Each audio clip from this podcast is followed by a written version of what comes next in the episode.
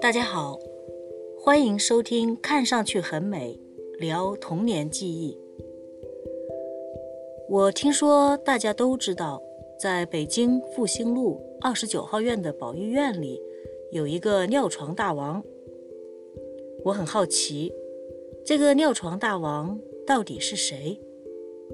为什么大家都知道他老尿床呢？今天我问了以前在保育院工作过的曲先生，曲先生，保育院的尿尿床大王是一个三岁的孩子，叫方强强。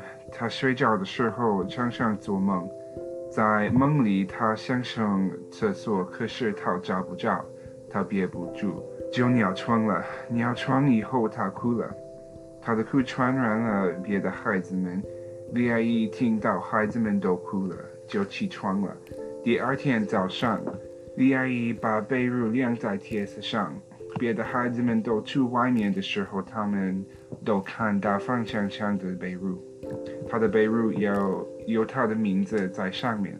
同学们都嘲笑方强强，都叫他“尿床大王”。